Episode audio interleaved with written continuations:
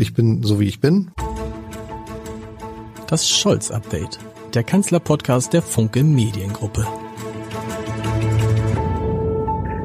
Herzlich willkommen. Mein Name ist Lars Heider und natürlich sprechen wir heute nochmal über die Verwerfungen und Auseinandersetzung in der Ampelkoalition und fragen uns, ob der ehemalige Regierungssprecher Ulrich Wilhelm recht hat, wenn er sagt, dass die Ampel das Ende der Legislaturperiode nicht erleben wird. Vor allem soll es in diesem Podcast, in dieser Folge des Scholz-Updates aber darum gehen, wie groß eigentlich der Rückhalt im wichtigsten Landesverband der SPD für Scholz Politik ist und ob dort, nämlich in Nordrhein-Westfalen, nicht gerade sein größter Konkurrent auf Seiten der CDU heranwächst, nämlich Henrik Wüst. Das könnte keiner besser beurteilen als der Chefredakteur der größten deutschen Regionalzeitung der Watz, den ich heute zu Gast habe. Ich freue mich sehr auf meinen lieben Kollegen Andreas Tyrock. Lieber Andreas, herzlich willkommen. Ähm, ja, wir gehen, Lars, herzliche Grüße aus Essen. Wir gehen gleich mal rein, nämlich die FAZ hat geschrieben, ähm, dass jetzt gerade aktuell, dass die SPD den Menschen in Nordrhein-Westfalen zu links ist. Mhm. Und dass das eine Gefahr für Olaf Scholz bei der nächsten Bundestagswahl werden könnte. Das fand ich interessant. Ist das so? Aber das ist eine interessante These, weil man, äh, äh, weil ich behaupten würde, dass manchmal die SPD in Nordrhein-Westfalen selbst nicht so richtig weiß, äh, was sie ist im Augenblick. Sie ist wirklich aus der Spur gekommen. Äh, sie hat kaum Rückhalt. Äh, wir haben eine Umfrage selbst gemacht und äh, da würden aktuell die kommt die SPD in NRW auf eine Zustimmung von 20 Prozent. Das ist nach der Klatsche bei der Landtagswahl von 26,7 nochmal ein Rückschlag. Viele Leute sagen, dass die äh, SPD sich nicht mehr äh, um die wahren Probleme der Menschen hier im Land kümmert, dass die SPD zu weit weg ist von den Menschen, dass sie zu viel mit sich selbst beschäftigt ist. Wenn der FAZ-Kollege das entsprechend als zu links interpretiert, kann man das so machen. Aber nochmal, die, äh, die NRW-SPD ist in einer so schweren Krise, dass ich gar nicht groß sagen würde, ob links oder rechts oder äh, äh, zu sehr in der Mitte oder wo auch immer äh, positioniert, sondern ist eine eine Partei im Augenblick, die sich selbst sucht, die auch äh, die neuen Führungskräfte sucht nach dem Thomas Kutschaty Rücktritt. Also da ist in der Tat liegt äh, ganz viel am Boden. Und wie, und wie sieht man von NRW aus auf Berlin und auf den Bundeskanzler, auf den SPD-Bundeskanzler? Ja, im Augenblick ist natürlich, glaube ich, sieht man äh, von NRW nicht ganz anders aus als von den anderen aus anderen Regionen, äh, anderen Bundesländern außerhalb der, der, der Blase Berlin. Im Augenblick gucken natürlich sehr viele auf den Koalitionsausschuss, auf die Ampelkoalition. Äh, sehr viele, glaube ich, äh, reiben sich ein bisschen die Augen und das zeigt sich jetzt nach anderthalb Jahren ungefähr der Ampelkoalition, äh, dass sich der Verdacht bestätigt, dass die drei Partner im Kern vielleicht gar nicht so gut zusammenpassen. Wir hatten ja bisher immer den Eindruck, dass immer irgendwie 2 zu 1 für Rot-Grün ausgeht. Aber äh, seit dem Koalitionsausschuss, seit diesen 31 denkwürdigen Stunden hat sich da einiges geändert. Also ich glaube, dass, äh, äh, dass äh, da sehr viel, sehr viel Skepsis im Augenblick ist. Also wir haben im Auftrag der WATS eine Forsa-Umfrage gemacht, äh, eine repräsentative Umfrage, und da sagen 84 Prozent der Menschen in Deutschland, dass diese Koalition sich weiter zoffen wird, dass es noch mehrere solche Ausschüsse geben wird, aber dass sie letztlich bis zum Ende der Legislatur nie in ein harmonisches Arbeitsverhältnis kommen wird. Glaubst du denn, anders als Uli Willem, dass diese Koalition durchhält bis zum Ende der Legislatur nach all dem, was wir jetzt in den vergangenen Wochen auch erlebt haben? Ja, es ist schwierig zu prognostizieren. Im Augenblick ist es so, dass die Koalition äh, durch sehr viel Misstrauen äh, geprägt ist. Es ist so, dass vor allem natürlich, äh, keine, habe ich keine exklusive Sicht drauf, dass es zwischen FDP und den Grünen immer wieder rappelt, dass das Vertrauensverhältnis zwischen Finanzminister Lindner und Wirtschaftsminister Habeck massiv gestört ist, dass äh, beide Spitzen wie die SPD auch massiv Druck von der Basis kriegen, von der eigenen Klientel. Äh, also da, für die Grünen ist es total wichtig, äh, in dieser Koalition zu bleiben. Deswegen haben sie auch denke ich, in den äh, und jetzt im Koalitionsausschuss wirklich einige Kröten schlucken müssen. Entschuldigung, ist ein bisschen abgedroschen bei Grünen, aber äh, die Formulierung ist wirklich so, die passt jetzt hier auch.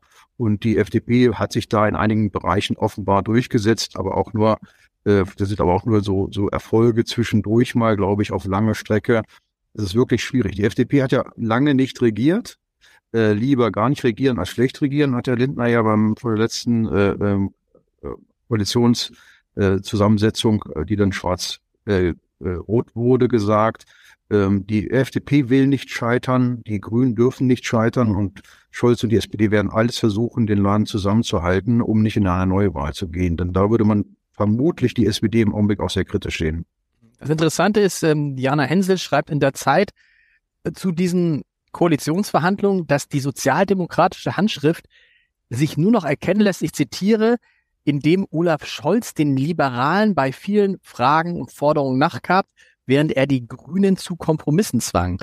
Äh, dreht sich das gerade? Hintergrund könnte natürlich sein, dass Olaf Scholz weiß, er muss die FDP am Leben halten, weil ohne FDP ist die Chance, dass er in zweieinhalb Jahren wiedergewählt wird, relativ gering. Ja, das stimmt. Das hat sich so ein bisschen gedreht. In der Anfangsphase, auch in den äh, äh Koalitionsausschüssen und in den Verhandlungen zum Koalitionsvertrag, war es ja so, dass die Grünen sehr den Stempel aufgedrückt haben. Äh, wir reden über das Klimaschutzgesetz, die, die Kindergrundsicherung war, äh, wie selbstverständlich damit aufgenommen worden. Äh, wir haben viele andere Themen auch gehabt. Der, der Scholz selbst hat sich da als Klimakanzler äh, bezeichnet. Mittlerweile hat sich das ein bisschen gedreht. Aus meiner Sicht sind da mehrere Gründe verantwortlich.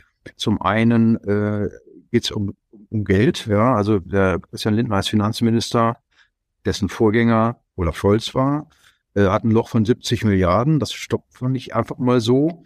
Zum anderen ist es auch so, glaube ich, dass in der Gesellschaft äh, mit in, in Thema Inflation, äh, Energiekosten, aber auch der Ukraine-Krieg, dann die Corona-Verwerfungen, dass diese unsere Gesellschaft einfach wirklich sehr aufgewühlt oder genervt ist und dass, äh, dass diese, diese dass dann, und die Flüchtlingskrise spielt natürlich das auch noch eine Rolle.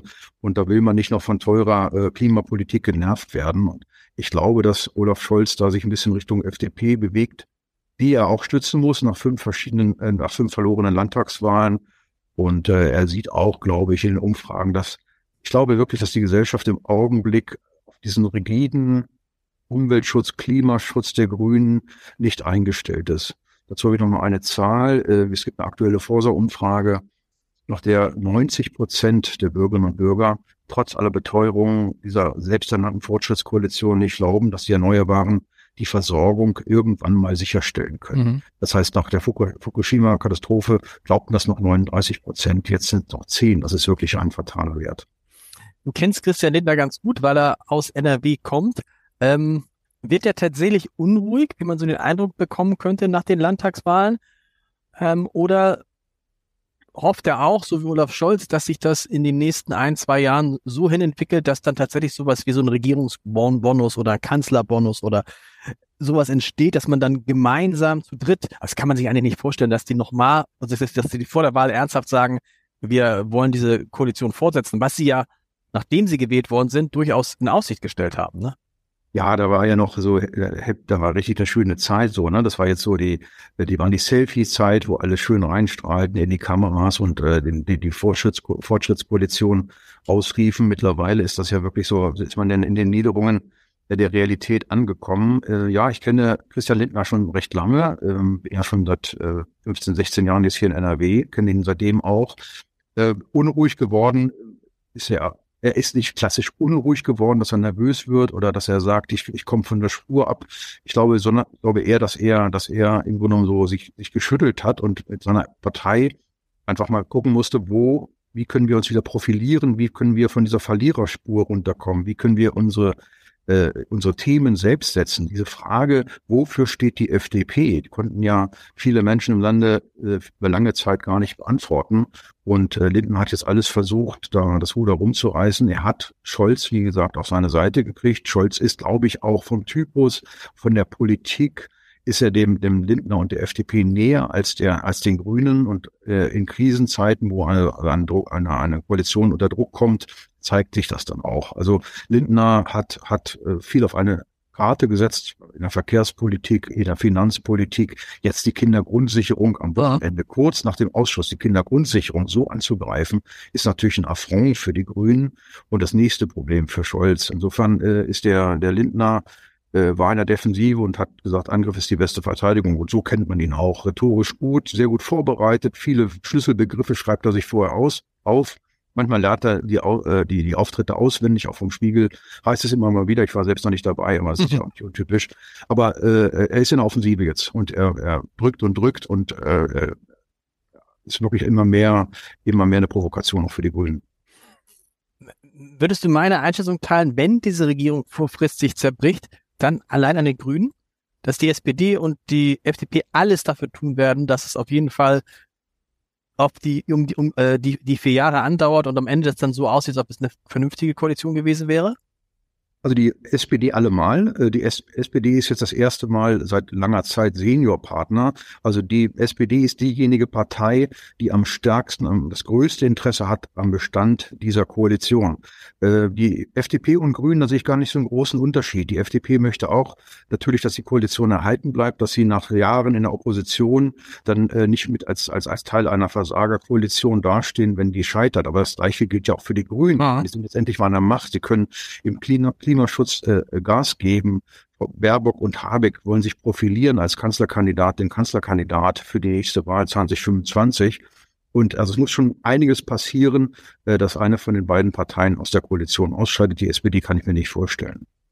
Wir wollen mal gucken, weil es ja in NRW auf jeden Fall der Kanzlerkandidat der, SPD, der, der CDU sehr wahrscheinlich aus NRW kommen wird, ne? Wir nehmen mal Daniel Günther raus, glaube ich, weil der ist, glaube ich, hat, glaube ich, seinen Platz wirklich, muss man mit ähm, Markus Söder zu sagen, in Kiel. Äh, es ist entweder Friedrich Merz oder, und da würde ich jetzt mal gern von dir so ein bisschen Insights erfahren, Henrik Wüst. Und Henrik Wüst ist so jemand, den ich gar nicht ernst genommen habe, zunächst als und dachte, dass der auf jeden Fall, dass der eigentlich gar keine Chance hat, diese Wahl in NRW zu verlieren. Nun war der SPD-Kandidat offensichtlich noch schwächer. Olaf Scholz hat mal zu Henrik Wüst angeblich gesagt, oder über Henrik Wüst gesagt, äh, dieser Typ da in Düsseldorf, äh, in der, der der Ministerpräsidentenschauspieler. Wenn man sich Henrik Wüst anhört und durchliest, was er so sagt, dann klingt das alles fast schon ein bisschen wie Scholz. Also es ist auch kein, du verbesserst mich gleich. Das ist der Blick jetzt aus dem Norden auf diesen, auf diesen Mann. Kein großer Rhetoriker, kein Menschenfänger, keiner, der Festzelte zum Kochen bringt. Und trotzdem ist das so ein heimlicher Kandidat, ne? Ja, das ist so. Ich überlege gerade, ob, ich, ob man das sagen kann, dass Scholz und Wüst sich ähnlich sind. Also in den Punkten, die du erwähnt hast, schon.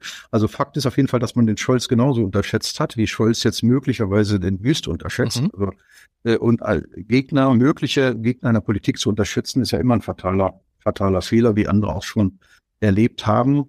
Äh, Henrik Wüst ist jemand, der äh, den Generationenwechsel in NRW durch sein eigenes Zutun sehr erfolgreich äh, vollzogen hat. Nach dem Scheitern von Armin Laschet gab es gar nicht so viel so viel Aufhebens und es gab keine großen Probleme. Also es war nicht verkantet, es gab keinen großen Kampf. Henrik Wüst war der Kronprinz und ist jetzt Ministerpräsident und führt eine schwarz-grüne äh, Koalition relativ geräuschlos.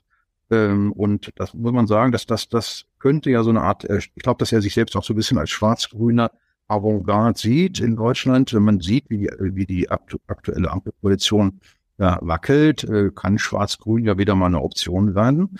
Und äh, Henrik Wüst tut gut daran, im Augenblick sich zurückzuhalten und sein, sein Ding zu machen. Also er ist ein Experte für Fehlervermeidung, würde ich mal sagen. Er ist jemand, der auch in der aktuellen Politik in Krisensituationen gern auf andere zeigt. Also im Augenblick ist es sehr leicht, nach Berlin zu zeigen. Wir müssen die Mund regeln. Flüchtlingskrise, Umweltschutz, Energiekrise ist kein landestypisches Thema. Und da liegt der Ball dann immer schön in Berlin. Das macht er ganz gut. Und ansonsten wird Wüst alles probieren, diese Ambitionen, diese Kanzlerambitionen, die du gerade erwähnt hast, so sich so lange wie möglich vom Leib zu halten. Er möchte im Gespräch bleiben, er möchte wichtig sein, er möchte vielleicht mit Daniel Günther zur Kanzlerreserve gehören. Das ist auch okay, aber er würde niemals von sich aus aus der Deckung kommen.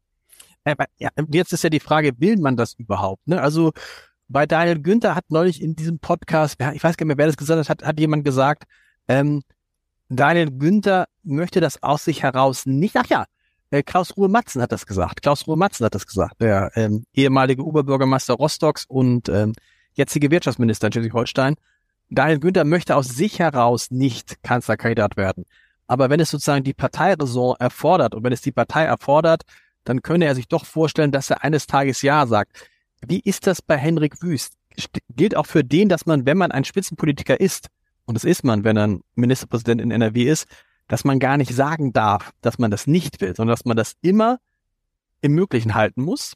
Erste Frage, oder genau, zweite, oder, oder ist es sogar einer, wo du sagst, also bei Scholz wusste man ja, also ich wusste seit zehn Jahren, dass Olaf Scholz eins möchte, nämlich Kanzler werden. Das war sein ganz, ganz großes Ziel.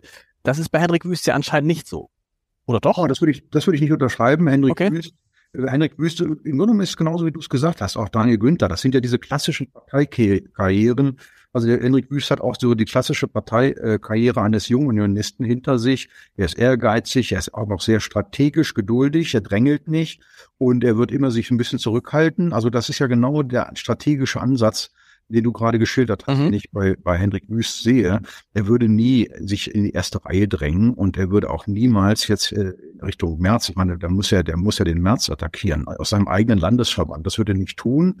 Er wird geduldig seinen Job machen, geduldig abwarten. Er wird mit Schwarz-Grün äh, einen sauberen Job machen, äh, wenig angreifbar sein. Wir müssen mal gucken, wie jetzt die Auswirkungen sind der Berliner Beschlüsse zum Autobahnbau. 66 äh, der 144 äh, Autobahnabschnitte, die da jetzt geschlossen und beendet werden sollen, liegen in Nordrhein-Westfalen. Da zucken die Grünen jetzt doch schon mal, weil es ja auch um eine Länderumsetzung geht. Aber der, der, äh, der, der Wüst wird sich da zurückhalten. Er wird nie sagen, wie du das auch gesagt hast, er wird nie sagen, ich gehe nicht nach Berlin. Das war der größte politische Fehler von Hannelore Kraft. Nie, nie, nie Berlin, hat sie gesagt. Von da an gab es immer den Vorwurf der Selbstverzwergung. Mhm. Das, wird, das wird der, der Wüst nie machen. Aber er wird auch keine Kampfansage an Merz aus dem eigenen Landsverband schicken. Er wird äh, gerne durch die Kanzlerbrille beguckt werden und er wird möglicherweise auch immer wieder im Gespräch bleiben, aber er will kein, kein Ministerpräsident auf Durchreise sein, sondern er will seinen Job machen und irgendwann Richtung 2025 wird man sehen, ob Merz äh, Wahlchancen hat oder ob er sie nicht hat. Und wenn er sie hat, ist es gut, dann hat Wüst noch Zeit. Und wenn, wenn Merz sie nicht hat, dann äh, wird Wüst alles dran setzen, von der Partei gebeten zu werden. Was ist das für ein Typ, dieser Hendrik Wüst? Also man hat ja, wenn man nicht in NRW direkt ihn beobachtet, man kriegt ihn gar nicht so richtig mit. Er ist auf jeden Fall nicht wie andere NRW-Ministerpräsidenten, die sich stärker eingemischt haben. Er ist schon gar nicht wie Markus Söder. Er ist auch insgesamt von diesen CDU-Ministerpräsidenten keiner, den ich jetzt übermäßig wahrnehme. Der sitzt jetzt nicht in irgendwelchen Talkshows. Äh, der regiert da so still vor sich hin. das ist so die, der, der, der Blick von außen. Vielleicht stimmt ja, gar nicht. Ja, also er ist auf jeden Fall, äh, sagen wir so, aus der, was ich ihm schon mal gesagt habe, aus der Situation des leicht Unterschätzten heraus, glaube ich, kommt er ganz gerne. Ich glaube, dass er wirklich sehr, sehr strategisch ist, dass er sehr gut vernetzt ist, gerade natürlich auch über seinen Weg aus der Jungen Union. Vom Typus her ist es ja, es ist ja, er kann das selbst nicht mehr hören und viele andere auch nicht, aber es ist ja wirklich so ein Schwieger, Schwiegermutter-Typ, ja, also der, der dann äh, so mit seiner Frau dann und mit dem Kind auftritt, dann Familie und der dann auch mit dem Fahrrad und Fahrradhelm dann äh, auf dem Weg zur, in, in die, in die Staatskanzlei ist, nach, in Düsseldorf, äh, der ähm, eigentlich so einen konservativen Habitus hat, so vom Auftreten her immer noch. Also er ist ja nicht der locker lässige, sondern er ist eher Habitus der konservativ Auftretende, der auch den konservativen Flügel seiner Partei nicht irgendwie abschreckt. Das ist, glaube ich, bei Daniel ein bisschen anders und äh, der zugleich aber im Grunde sich modern gibt, der, äh, wie gesagt, diese schwarz-grüne Avantgarde in NRW sein will. Er hat wirklich sehr gut in der Fehlervermeidung, ähm, ähm, was, was Argument noch gegen ihn sein könnte in der CDU, dass er vermutlich für die ostdeutschen Länder der CDU äh, nicht kantig genug ist, da ist er März der Typ. Aber ähm, der Wüst wird kommen. Er arbeitet geduldig, er ist noch jung, hat, hat keinen Zeitdruck, er, er muss nicht nach vorne preschen. Äh, er ist äh, gerne auf, auf bei Jubiläen, er äh, feiert, also feiern im Sinne von angenehme Termine besetzen, die, die unangenehmen Dinge in Land regelt er sehr gut mit Mona Neubauer, der Grünen-Chefin, das funktioniert gut. In Lützerath hat er sich ja, das war ja, Lützerath ist ja geräumt worden, also Braunkohle-Revier hat er sich gut zurückgehalten, hat, ist kaum in Erscheinung getreten, hat er die Grünen vorgeschoben. Grünen haben dann auch die Braunkohle vor ihrer Parteizentrale gestellt bekommen. Also insgesamt äh, macht er seinen Job, äh, äh, schickt mal äh, Grüße nach Berlin und sagt, da muss was passieren, macht keine Fehler, kommt mit den Grünen zurecht und, äh, und ist auf angenehmen Termin. Das ist jetzt ein bisschen vereinfacht und vielleicht ein bisschen, äh, nicht ganz fair, aber so, das ist die grobe Richtung. Klingt so ein bisschen nach Christian Wulff 2.0. Der war ja damals auch, ja, du, du kennst ja, du kennst ja. ja, aus deiner Zeit in, in, in Niedersachsen, kennst, kennst ja auch Christian Wulff sehr, sehr gut. Das ist ja auch so ein Typ war, den mochten die, die, die mochten die Menschen. Der war irgendwie so ganz zugänglich, der war sehr höflich, ähm, der hat in Niedersachsen einen guten Job gemacht und so, so ein bisschen, so, äh, mich erinnert Hendrik Wüst an den, aber vielleicht ist das auch, äh, oder ist das, oder ist Hendrik Wüst Christian Wulff, aber ein bisschen raffinierter? Das könnte man so sagen. Also Christian Wulff war auch raffiniert. Äh, er hat natürlich damals äh, mit dieser SPD, äh, wirklich, das war ja die Schaltzentrale der SPD, war ja damals ja in Hannover. Er hatte natürlich mit, mit Gerd Schröder und Sigmar Gabriel und, und Frank-Walter Steinmeier, das waren schon echt Kaliber. Hubertus Heil, das ist alles ein, alles sehr. Ein, das ist alles, alles Hannover und Umgebung, äh, Goslar, Peine. Äh, und äh, da hat er natürlich auch so einen schweren Stand gehabt, aber er hat, äh, hat sich dann durchgesetzt und er war auch raffiniert. Er hat natürlich als Bundespräsident, als vermutlich im Nachhinein zu junger Bundespräsident schwierigen Fehler ist dann auch wirklich äh, äh, unter die Räder gekommen, sozusagen. Aber äh, der, der vom Typus her sind sie, glaube ich, ähnlich. Der Christian Wulff ist auch lange unterschätzt worden, hat dann am Ende wirklich äh, Fehler gemacht, ist vielleicht auch nicht immer ganz fair behandelt worden. Das äh, alte Geschichte, da muss man jetzt müsste man noch in die Tiefe gehen, aber lange Rede, er hat, hat Fehler gemacht und äh, Wüst macht wenig Fehler und ist vom Typus ähnlich, das stimmt ja. Warum hat er so ein angespanntes Verhältnis zu Olaf Scholz? Ähm, Olaf Scholz wirkt ja so, als ob er dem wirklich gar nichts zutraut. Wenn man da sagt, der, es kam nach einer, nach einer Ministerpräsidentenkonferenz, dass dann es aus dem Umfeld von Olaf Scholz kriegt, naja, hieß der Ministerpräsidentendarsteller, soll man nicht so einen Quatsch erzählen. Ja gut, ist ja, äh, ähm, der Olaf Scholz äh, sieht da vielleicht einen potenziellen ernstzunehmenden Konkurrenten heranwachsen. Und umgekehrt ist es mutmaßlich auch so. Ich glaube, dass Hendrik Wüst auch von Olaf Scholz nicht viel hält. Insofern ist das ein, gesunde, ein gesundes äh, gegenseitiges Verhältnis so. Ich glaube, dass Hendrik Wüst äh, diese Koalition, wenn er jetzt die parteipolitische Brille absetzt, äh, trotzdem äh, die Koalition für sehr schwach hält, die Ampelkoalition. Und dass er, glaube ich, dieses, dieses da, der Bundeskanzler hält mich für schwach, das würde er, würde ihn, würde abtropfen er, glaube ich, nicht als sehr ernst nehmen, sondern er würde das eher als Herausforderung sehen und durchaus auch als, als ersten Schritt einer Adelung, dass er ernst genommen wird. Wir müssen einfach gucken in Nordrhein-Westfalen, äh, wie du sagst, der, der Herausforderer von Scholz, wann es auch immer sein mag, 5, September 25 oder vorher, kommt aus dem NRW-Landesverband. Ich glaube, diese Prognose kann man schon geben, auch wenn Markus Söder, Markus Söder, wenn der jetzt im Herbst dann mit absoluter Mehrheit durchgeht in Bayern, dann muss man immer mal wieder mit ihm rechnen. Aber wir sind ja jetzt hier gerade bei Merz und Wüst und da muss man gucken, der Merz äh, ist natürlich, er bedient den, den, den konservativen, äh, den alten Konservatismus der CDU, der für viele verloren gegangen ist unter Angela Merkel und der dieses klare, schneidige, dieses, das was, was auch so die alte konservative CDU ausmacht, äh, da ist er schon für viele Hoffnungsträger. Ähm, es gibt natürlich, er hat natürlich wirklich äh, Schwierigkeiten. Er schwächelt im Ansehen von, von Frauen, die ja die Mehrheit der Bevölkerung stellen und auch im Ansehen von Menschen mit Migrationshintergrund, die ihm nicht so richtig trauen. Insofern wird das äh, sehr wichtig sein, entscheidend sein, wie Merz sich in, in den nächsten Monaten und Jahren da entwickelt im Ansehen, welches Profil, welches Format er sich selbst gibt. Er versucht ja jetzt mal, mal ein bisschen lockerer zu sein und so, um vielleicht diese Zielgruppen zu erreichen. Aber wie gesagt, wenn es Richtung 24 geht, Anfang 25, wir gehen jetzt davon aus, dass die, die Regierungskoalition hält bis Herbst 25, dann wird, äh, werden Wüst andere genau gucken, wie Merz sich entwickelt, wie sein Ansehen sich entwickelt und wie seine Wahlchancen sich entwickeln. Ich habe es gerade gesagt, du kennst aus deiner Zeit in äh, Niedersachsen diese ganze Clique um Gerhard Schröder sehr, sehr gut. Ähm, Scholz ist der nächste Bundeskanzler, SPD-Bundeskanzler seit Gerhard Schröder. Und der Schröder hat sehr darunter gelitten, dass am Ende die Partei gegen ihn aufgestanden ist, gegen seine Agenda 2010. Scholz hat so einen ähnlichen Moment, äh, die Zeitenwende, etwas auch, was die SPD prinzipiell, ein großer Teil der SPD nicht gut finden könnte, konnte und bis heute nicht, nicht gut findet. Aber es ist in der SPD erstaunlich ruhig geblieben bis heute. Was läuft da bei Scholz anders als bei Schröder damals? Wenn ich flapsig sein darf, bei Scholz ist noch nichts passiert in der Zeitwende. Also, er hat die Zeitenwende ausgerufen, aber noch nichts gemacht. Also die 100 Milliarden für die Bundeswehr, da ist noch nicht viel passiert. Er tut sich, übrigens keine Kritik jetzt, er tut sich mit Panzerlieferungen sehr schwer.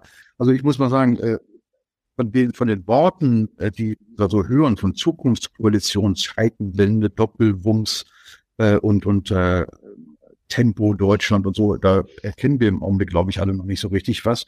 Während der, während der Schröder ja 98 an die Regierung gekommen ist, auch übrigens mit Grün, der mit Oskar Fischer dann mhm. in, den, in den Balkankrieg ziehen musste, so ungefähr, also zu flapsig formuliert, also den, den Balkankrieg dann bewältigen musste und unterstützen musste, so ist richtig.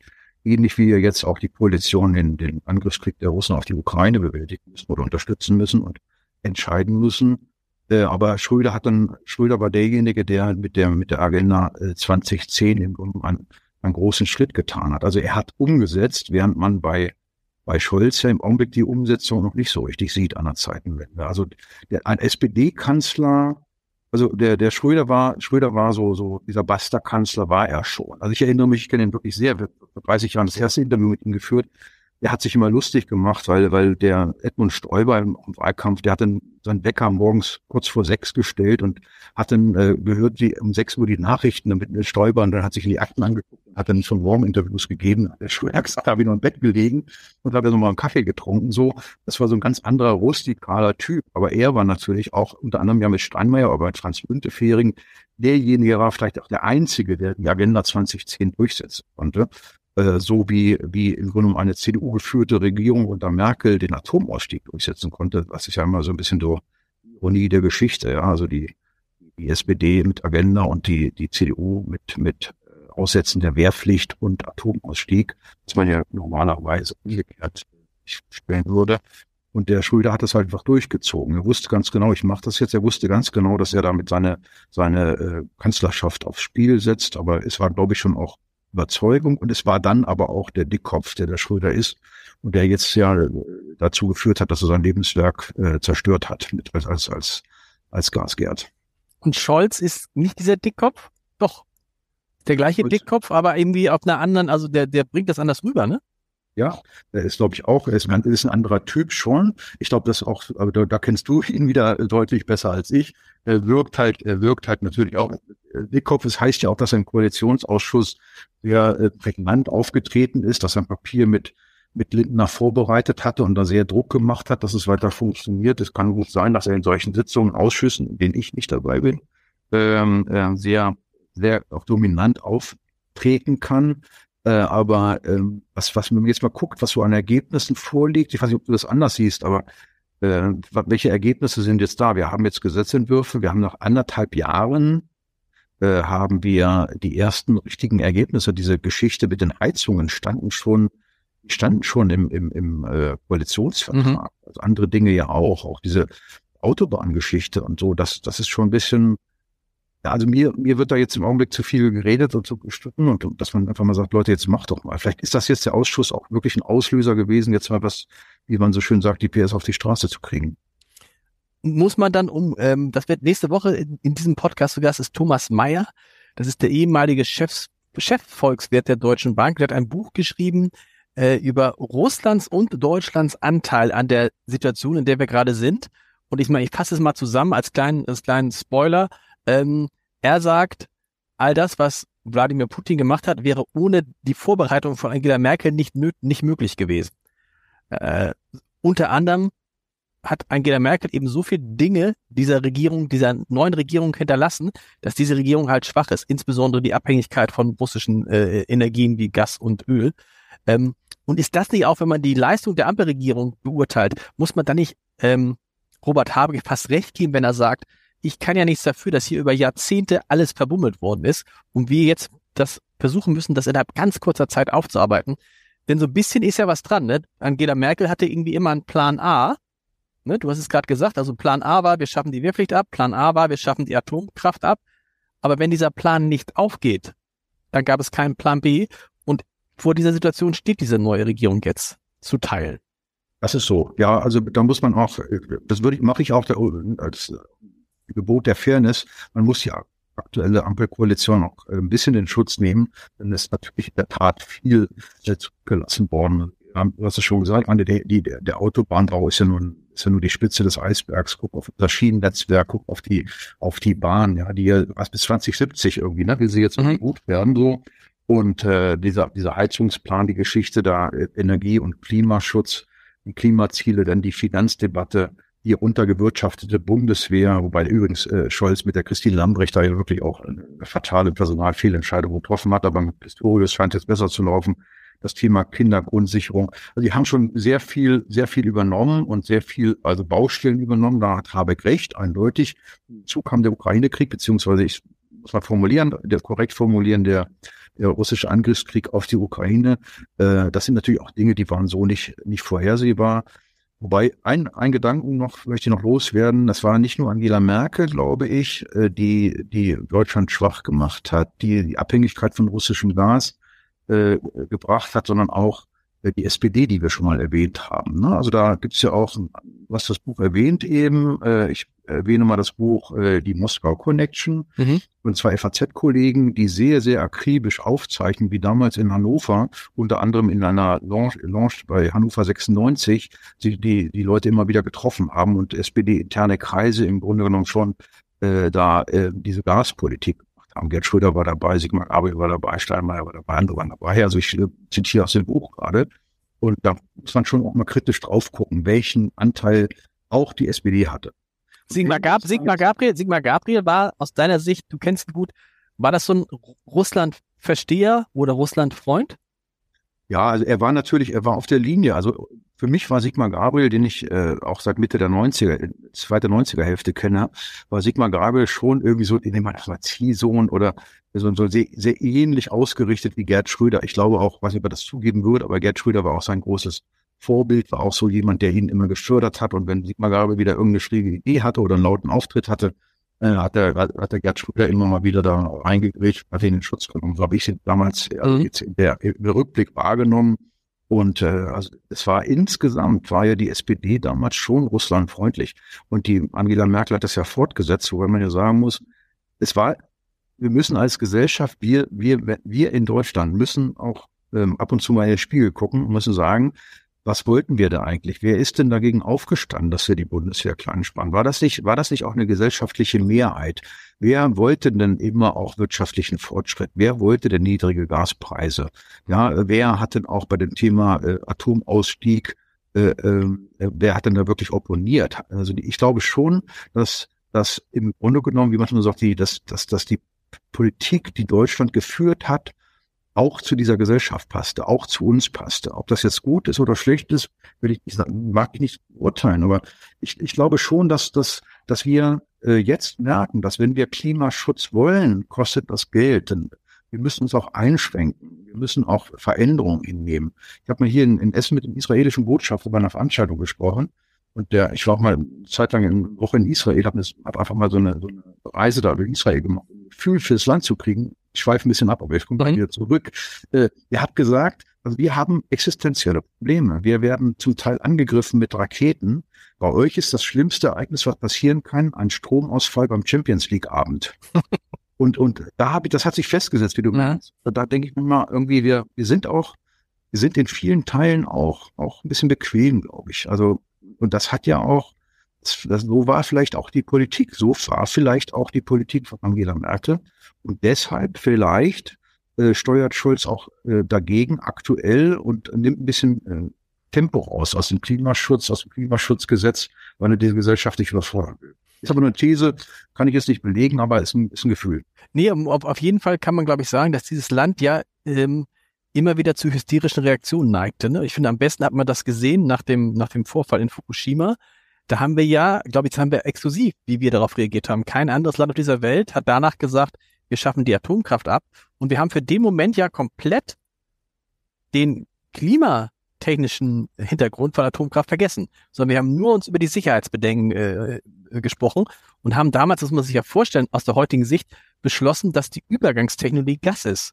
Das ist so, hm. wenn man jemanden sagt, der abnehmen will, sagt, ich möchte eigentlich in zehn Jahren abnehmen, ne? also ich esse einfach zu viel das und das, aber zum auf, dann isst doch jetzt erstmal, trink nicht mehr so viel Cola und dafür isst du erstmal Schokolade. Ne? Und das ist so ein bisschen dieses, dieses, dieses Problem, du hast es, das, ich finde, das gut zusammengefasst, dass eigentlich unser Interesse war, lass uns nicht so viel Geld für äh, die Bundeswehr ausgeben, lass uns nicht so viel Geld dafür und dafür ausgeben, weil das Geld können wir stärker für unseren Wohlstand gebrauchen. Ja, und fürs Wirtschaftswachstum und äh, für, für natürlich auch, auch die China-Geschäfte spielen noch eine große Rolle. Wenn ich jetzt mal sehe, wie unsere Abhängigkeit von, von seltenen Erden ist, von, von Dingen, die wir jetzt auch für die für die Batteriekonstruktion äh, brauchen. Da gehen, rennen wir vielleicht in die nächste Falle rein, ja. Also was da, äh, was da jetzt passiert mit im, im Wirtschaftsaustausch, im Wirtschaftstransfer mit China, wo die EU jetzt versucht, ein bisschen gegenzusteuern. Ich weiß gar nicht, ob man, ob das hier mit China irgendwie kratzt, das kann ich wirklich noch nicht beurteilen, aber das ist natürlich auch kein, kein, äh, keine Beziehung auf Augenhöhe.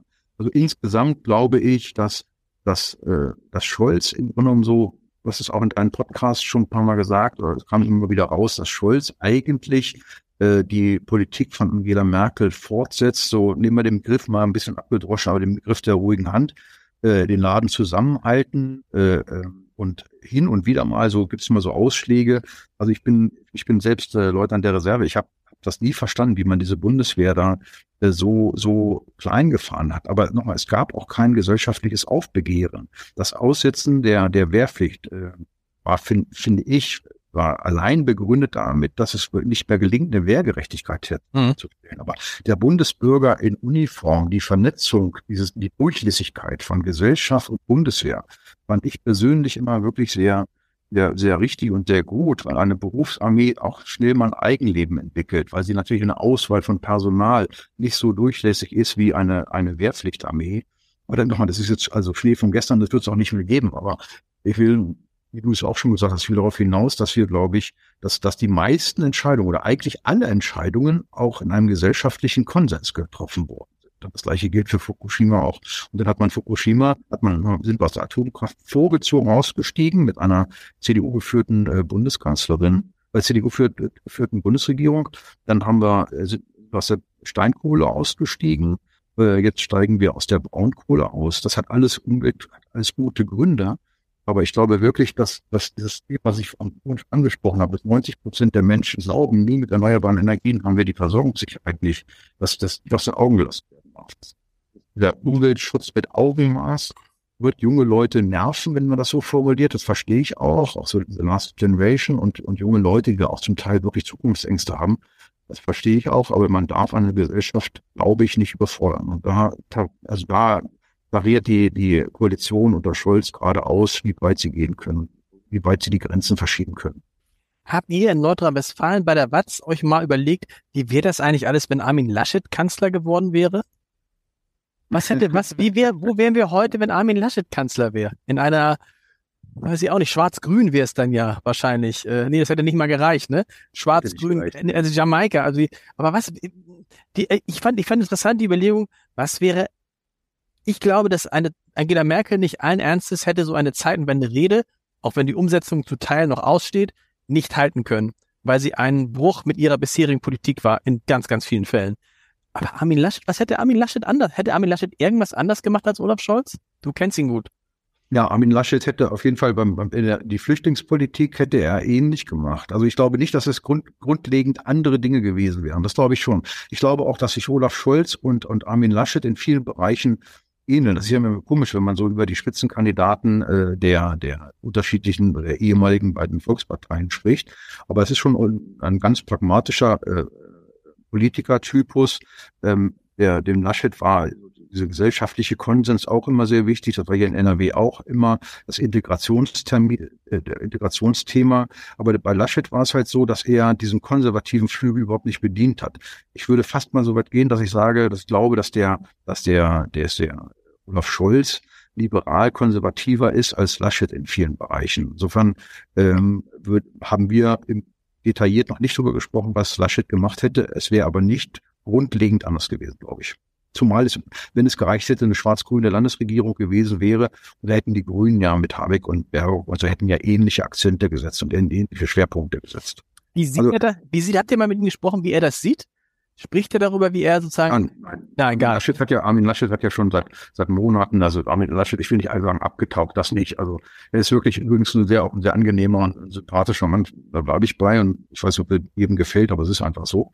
Und er hat auch viele, weiterhin viele äh, Leute, die ihn einfach schätzen aufgrund seiner, seiner Persönlichkeit und auch Aufrichtigkeit. Das so ein, und äh, das spielt schon auch eine Rolle. Aber äh, er ist ja in der Politik nicht mehr im Augenblick nicht wirklich präsent. Was sagt es uns, dass mit Martin Schulz und Armin Laschet zwei Leute aus NRW hochgehandelt wurden, eigentlich schon aussahen wie die nächsten Kanzler und es am Ende doch nicht geworden sind. Der eine aus der SPD, der andere aus der CDU. Und warum wählen die Deutschen dann häufig Menschen aus dem Norden, die eher so ein bisschen, Gerd Schröder gehört, war auch aus dem Norden, der war jetzt aber nicht so trocken, aber so Menschen wie Merkel und, und Scholz, die das Gegenteil sind von äh, charismatischen Politikern. Das ist jetzt eine spannende Frage. Warum wird der Norden eher gewählt? Also der, der, der Pfälzer Saumarkt war auch, war das 16 Jahre? Ja, war auch, das stimmt, das stimmt. Aber ich fand es jetzt interessant, dass also man denkt irgendwie, ja. eigentlich hätte man ja, wenn man NRW hinter sich hat, weißt du, dann ja. hast du ja schon mal, da hast du schon mal ein Viertel des Landes hinter dir. Ja, klar. Klar, aber NRW ist natürlich äh, in vielen Bereichen auch, das Thema hatten wir auch schon mal SPD dominiert gewesen. Und da haben wir eine Historie auch, Armin Laschet hat sich ja dann auch schwer getan im, im, mit, mit der SPD in der Auseinandersetzung mit der, der SPD, äh, die hat aber jetzt so geschwächelt, äh, dass, dass da äh, aus NRW im Augenblick weder bei der SPD noch bei der CDU viel kommt.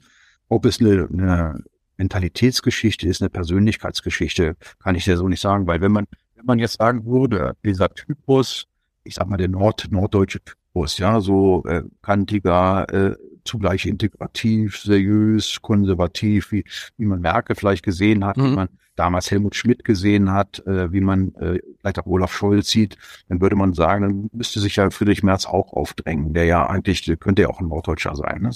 Stimmt. Der Sauerländer aus Arnsberg. Und äh, ich weiß nicht, ob das eine, Typen, eine Typenfrage ist. Die politische Konstellation war damals einfach anders. Der, der Martin Schulz ist gehypt worden von allen und da müssen, können wir uns, glaube ich, als Journalisten auch nicht äh, zwingend ausnehmen. Er ist einfach so gehypt worden, dass man einfach nur äh, stürzen konnte. Und äh, Armin Laschet hat einfach im Wahlkampf, muss man auch sagen, einfach zu viele Fehler gemacht. Äh, und das war, es wirkte am, am Ende, wollte man lieber, glaube ich, einen spröden, seriösen, äh, nach außen hin humorlosen Scholz, ich nach außen hin, weil du ihn ja hin und wieder anders beschreibst, äh, als, als ein Laschet, äh, der ähm, doch immer ein bisschen sprunghaft ist und der dann so mal das eine oder andere dann mal die Akten dann verliert und äh, so bei der Hochwassergeschichte, das waren nur Sekundenbruchteile des Lächelns da. Mhm. Aber dass, dass das Bilder sagen mehr als tausend Worte, haben wir schon ganz früh gelernt als Journalisten. Und da wollte man einfach so ein bisschen, ich, ich, ich glaube, dass der Laschet als nachher als unseriös durchgegangen ist, was punktuell ungerecht ist, was zum Teil aber auch stimmt. Also ein hm. bisschen von allem. Letzte Frage, weil das mich immer beschäftigt und vielleicht kannst du sie beantworten. Ähm, warum ist Sigmar Gabriel nie angetreten als Kanzlerkandidat, obwohl er viel länger an der, an der Macht war als SPD-Vorsitzender als viele andere, obwohl er das Erstzugriffsrecht gehabt hätte, obwohl er ein extrem kluger Politiker ist, sowohl nicht nur inhaltlich, sondern auch strategisch, rhetorisch stark, auch gar nicht so unbeliebt äh, wie, ich glaube, der war nicht, der war deutlich beliebter als Olaf Scholz in der Partei, außerhalb der Partei, zu seiner Zeit wahrscheinlich auch. Warum ist, hat sich der nie getraut, hat er, oder hat er sich nicht getraut oder warum hat er es nicht getan? Ich glaube, dass es an der SPD auch lag. Also äh, Sigmar Gabel ist, ist in der Tat klug, er ist rhetorisch sehr, sehr gut. Ähm, er war ja mal Ministerpräsident, äh, als, als Gerd Glogowski in den 90ern zurücktreten mhm. musste in Niedersachsen, ist er dann als Fraktionschef Ministerpräsident geworden, hat dann aber die Wahl verloren. Ich muss jetzt bis jetzt überlegen, ich glaube, dass äh, Sigmar Gabriel noch nie eine Wahl gewonnen hat. Ähm, müsste ich aber, müssten wir auch mal gucken, machen wir noch mal, lesen wir noch mal nach. Ich glaube, dass einfach äh, Sigmar Gabriel sehr ähnlich dem Gerd Schröder war. Vom Typ, also rhetorisch gut, aber auch sehr kantig, sehr, manchmal auch brachial. Äh, und ich glaube, dass die SPD nach Schröder einfach äh, diesen Typus erstmal nicht mehr wollte. Ja, der, aus Sicht der SPD äh, hatte, hatten Schröder und Co. hatten die, die äh, Hartz-IV-Reform eingebrockt, hatten die Agenda 2010 eingebrockt und hatten dann auch die Wahlkrachen verloren und diese Wahlabende da haben wir auch noch vor uns, also in Frage gestellt, dass Angela Merkel die Wahl gewonnen hat. Und ich glaube, dass, dass, dass der Sigmar Gabriel vom Typ sehr ähnlich, also ähnlich ist wie Schröder, einfach auch natürlich aus der Sozialisation heraus, so Mensch, beim Schröder. Es war wirklich, die waren war eng damals alle. Ich hatte ja spaziert und ja nicht irgendwelche Steinwein mhm. und äh, Schröder und Gabriel und auch Hubertus, all der aber nicht so dicht dran war, äh, an dem Kern. Und ich glaube einfach, dass die SPD dann einfach äh, andere Leute machen wollte. Andreas, vielen, vielen, vielen Dank. Es hat große Freude gemacht. Nächste Woche, wie gesagt, Thomas Mayer. Und da geht's um, den, um die Schuld von Angela Merkel so ein bisschen. Das wird bestimmt auch ganz interessant. Bis dahin. Alles klar. Vielen Dank. Tschüss, Lars. Gerne.